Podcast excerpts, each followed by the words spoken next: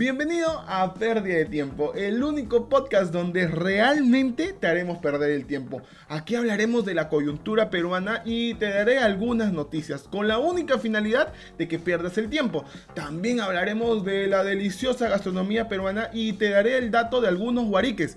¿Para qué? Para que pierdas el tiempo. Te diré el pronóstico del clima, lugares turísticos que puedes conocer en tus vacaciones, points para que te quites de juerga, hablaremos de cine, de deporte, de flora y fauna, etc, etc. Y todo lo que sea necesario, ¿para? Para que pierdas tu tiempo. Así que sin más nada que decir, prepárate para pérdida de tiempo. Tu podcast preferido, o al menos el único que estás escuchando en estos momentos.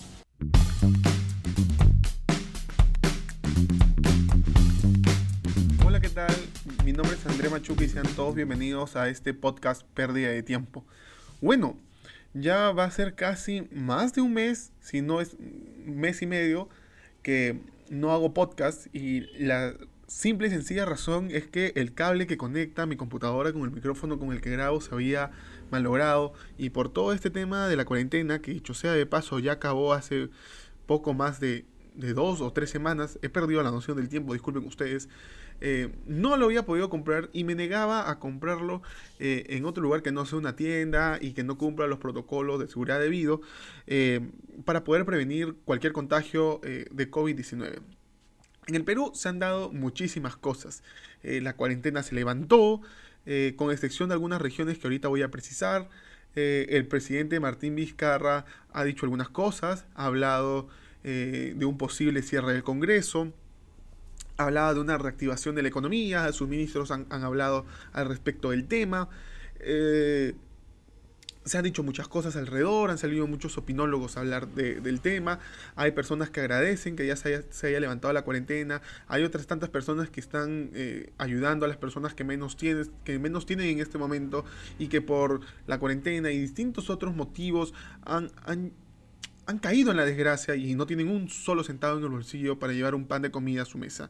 Entre este grupo de personas que están ayudando hay famosos, no famosos, ONGs y, demás personas que se suman a esta noble causa. Em, hay algunas cosas que han pasado que de repente no son tan relevantes, pero quiero conversar con ustedes. Lo que ocurre es que, bueno, vamos a, decirlo, he tenido prácticamente el micrófono apagado poco más de, un mes, como bien lo decía al inicio. Entonces, estoy con esa ansiedad de decir muchas cosas. Eh, para mí realmente eh, fue sorpresivo lo, que pasó una semana antes que se levantase, que, se levantase la cuarentena eh, en el Perú y ya se había dicho o se veía venir que no se iba a alargar más. Bueno, el Perú en estos momentos está igual o peor de que, ah, de que comenzase o se diese la cuarentena en el Perú eh, durante el mes de marzo. Eh, durante toda la cuarentena, el primer, el, primer mes, se vieron cosas terribles. El presidente Martín Vizcarra hizo algunas cosas peores que otras. Eh, y como todo, como todo, como todo en el Perú y, y, como en el resto del mundo, poder contraatacar al coronavirus, a este virus que mata, eh, e-, era difícil porque no sabíamos cómo se iba a actuar, no se sabía qué protocolos llevar, no sabíamos cómo iba, iba, iba a actuar. Y como todo en el Perú está patas para arriba. Y no sé, o sea, cuando yo veo que, que otras personas dicen que se debería seguir eh, los protocolos o los cuidados de otros países, yo digo no. En el Perú nada de eso va a funcionar porque en el Perú todo este caso es totalmente atípico. Eh, recordemos pues que el, Perú lamentablemente es un país que no tiene, em, ¿cómo decirlo? Que es, es informal, ya. Dicho, dicho de, de, otra manera, el Perú es un país informal. ¿Por qué es informal? Por muchísimas razones. Porque desde, desde la persona que vende papas en el mercado, eh, lógicamente no paga impuestos porque uno, para esa persona y para cualquier otra es engorroso un trámite en la SUNAT para sacar un RUC. Dos, porque la SUNAT te exige un, un lugar, una, una dirección donde tú residas, de tu casa. Y, y, estas personas que probablemente vendan papas en el mercado o otras cosas y que se le llaman informales, no tienen dirección porque ni siquiera tienen agua y desagüe en su casa. Así de simple. O sea, no pueden llevar un recibo ni de luz ni de agua porque no lo tienen. O sea, ya desde ahí estamos, estamos viéndonos cuál es el problema el real problema de los peruanos. Hay aún, hay aún muchas personas en la capital, Lima, que no tienen ni cuentan con los servicios básicos, que es el, la luz, agua potable y el alcantarillado. O sea, no tienen desagüe, ni siquiera. Imagínense ustedes eh, lo que está pasando. Y con esto saquemos cuentas de cómo están en las otras regiones olvidadas del Perú. Por poner un ejemplo, Huancavelica. Entonces, si el principal problema o la, o, la manera de combatir el COVID-19 es siendo aseados y higiénicos, y hay muchas personas que no tienen ni siquiera un silo, dense cuenta cómo le exigen a una persona que se laven las manos si no tienen agua. Y esto fue una de las cosas que saltó las primeras semanas eh, y el primer mes eh, durante, durante esta cuarentena, durante la primera etapa del estado de emergencia. Hoy el Perú sigue en estado de emergencia, sí hay un toque de queda eh, en Lima y el resto del país, exceptuando Arequipa, Ica, Junín, Huánuco, San Martín, Madre de Dios y Ancash. Estas regiones, estas provincias siguen con, un estricto, eh, con una estricta cuarentena, se podría decir, eh, aún no, se ha levantado. Probablemente estén evaluando cómo, cómo vaya la situación. Y claro, y en el Perú, en, Lima, la ciudad donde yo vivo, tenemos eh, de las 10 de la noche hasta las 4 de la mañana del día siguiente, hay un toque de queda. Una especie de toque de queda que algunos respetan y otros tantos no. Un toque de queda que, que yo no sé lo que intenta hacer. Intenta inmovilizar a las personas de 10 de la noche hasta las 4 de la mañana del día siguiente. Bueno, tan efectiva no la veo yo, pero bueno, se respeta, se respeta porque hay algunos tantos policías que si te encuentran en la calle te pueden meter en un problema porque no estás respetando las reglas del juego. Yo no voy a hacer apología mm, eh, de ningún partido político, ni tampoco quiero hablar de política, porque de eso ya he hablado mucho. No, no es que no quiera hablar o que tenga miedo es que prefiero en este podcast eh, dar mi opinión como un ciudadano de a pie. Ya en los próximos podcasts me extenderé un poco más porque, bueno, el, presidente Martín Vizcarra ha dicho que va a convocar a nuevas elecciones, que va a cerrar el Congreso. Conversaba la, semana pasada con mi tío, con mi tío Fred, con quien he grabado podcast, y decía, oye, mira, le decía yo, mire tío, este hombre va a cerrar el Congreso. Me dijo, me dijo, reflexiona un momento sobre lo que estás diciendo. Tú el año pasado, cuando Martín Vizcarra... Eh, cerró el primer congreso, dijiste, lo defendiste, hiciste un podcast diciendo que estaba bien. Bueno, yo en ese momento discrepé con mi tío y yo no defendía a Martín Vizcarra. Mi intención no fue defender a Martín Vizcarra, mi intención fue decir de que el Congreso, que en ese momento, que el año pasado el presidente Vizcarra cerró, era un Congreso corrupto, un Congreso que cobraba cualquier cantidad de dinero y hacía poco nada. Este Congreso vamos por ahí. Pero este Congreso es el hijo de Martín Vizcarra. Ahora Martín Vizcarra quiere, quiere eh, volverlo a callar, cerrarlo. Bueno, Vizcarra está mal. No sé lo que piensa este señor o, lo más probable es que esté mal asesorado. Pero en este podcast puntualmente no voy a entrar en, detalles al, respecto porque voy a, quiero ampliar la información eh, y, y, decir lo que está pasando o lo que, va, o lo que puede suceder en el Perú. Primer punto. Yo eh, he hecho una analogía, me he permitido hacer una analogía con lo sucedido en el Perú. El Perú ahorita es como una persona, un hombre eh, que ha caído en las drogas que, y que no había otra manera de, sacarlo de, ese, de, ese, de esa adicción más que metiéndolo, internándolo en, un, en uno de, estos, eh, de estas casas donde prometen rehabilitar a la persona adicta. Entonces, en esta casa, al, adicto, eh, al drogadicto, lo han golpeado, lo han humillado, lo han, lo han vejado, lo han encerrado para que no salga de su casa, para que no salga de este lugar y no salga a consumir drogas. El drogadicto ha, pedido, ha llorado, le ha pedido a sus familiares que por favor lo saquen. Eh, esta persona tendría que haberse quedado un, año, pero frente a, sus llantos, frente a sus promesas, que, diciendo que va a cambiar, ah, lo han dejado salir antes de tiempo y cuando ha salido el drogadicto ha vuelto a caer pues en las drogas. Eso en estos momentos lamentablemente es el Perú. El Perú era un país, es un país que está altamente contaminado con el COVID, que la gente se está muriendo, que el sistema de salud sigue hecho una porquería, Pero bueno, los, entramos en cuarentena, hubieron quienes respetaron, hubieron que no, salieron las personas diciendo que no tenían dinero, que por favor el presidente recapacitara y levantara la cuarentena lo más antes posible.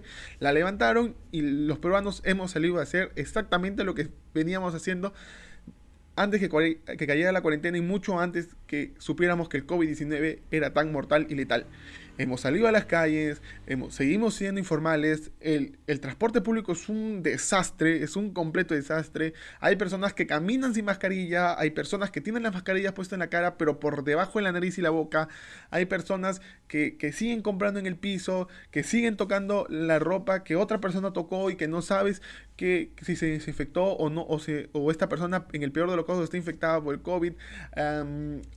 hay, hay personas que están haciendo delivery y que no tienen ningún cuidado para repartir la comida. Y lo peor es que seguimos consumiendo. O sea, hemos vuelto a este círculo vicioso. Hemos, hemos regresado a lo mismo. ¿Y qué es lo que va a pasar? Que pues el rebrote o del COVID-19, o, mejor dicho, eh, van a haber más personas infectadas y las cifras se van a disparar. Y para las personas que han seguido la cuarentena religiosamente y que han tenido los cuidados necesarios para poder seguir...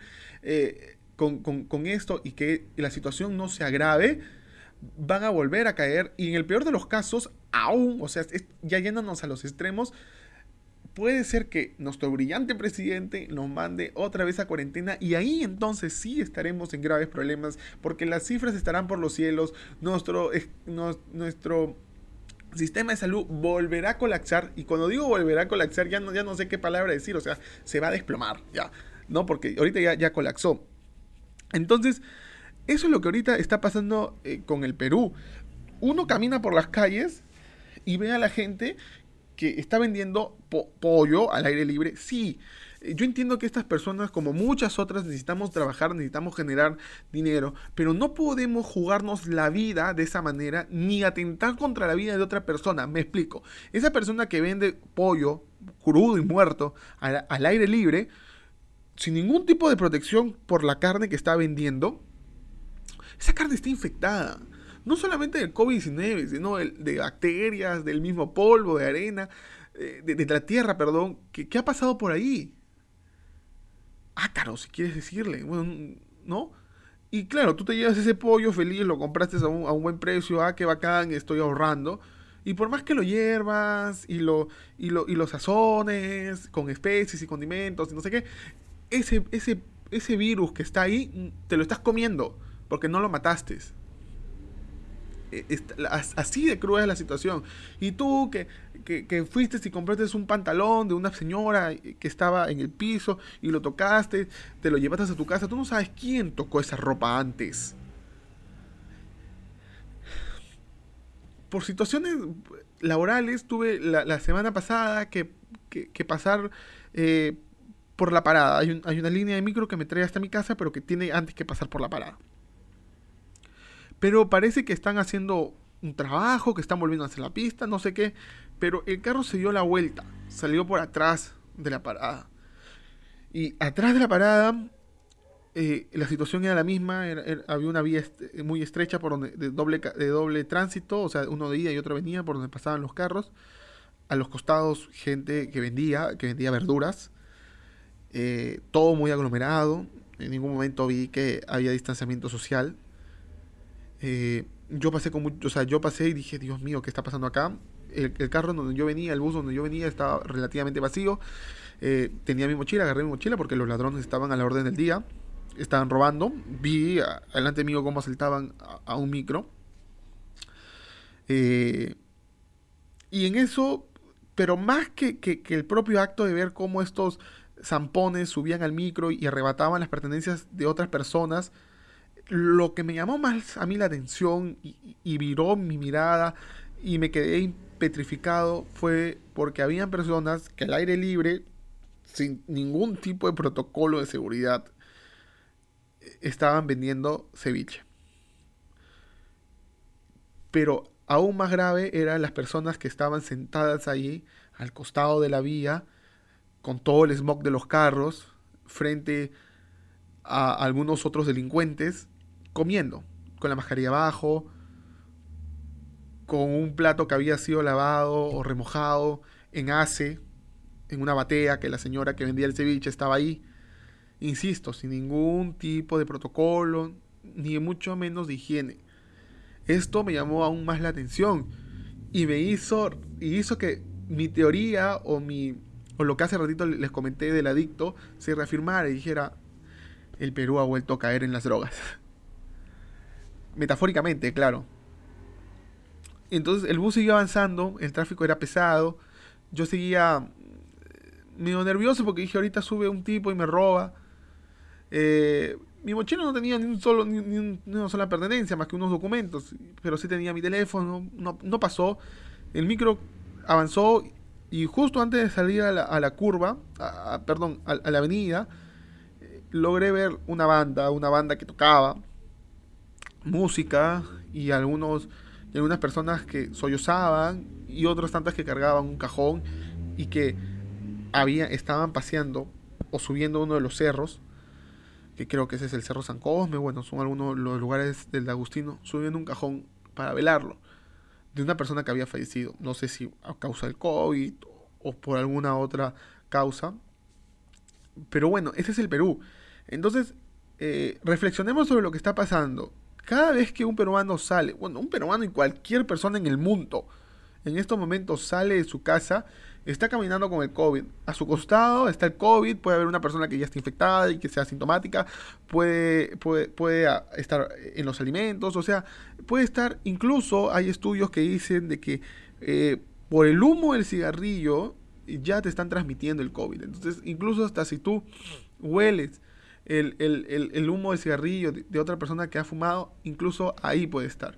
Entonces, si tienes que salir, porque ya todos tenemos que salir por distintos motivos, eh, lo está en ti que te cuides, que respetes, que, que, no te la quieras dar de vivo, que uses la mascarilla, la mascarilla arriba, que si tienes que que usar doble mascarilla, pues usa doble mascarilla. Si tienes que usar un protector facial, que son estos, estos plásticos, pues los uses. Si tienes que usar guantes, los uses. Si tienes que andar con tu alcohol, lo, lo, tengas en la mano.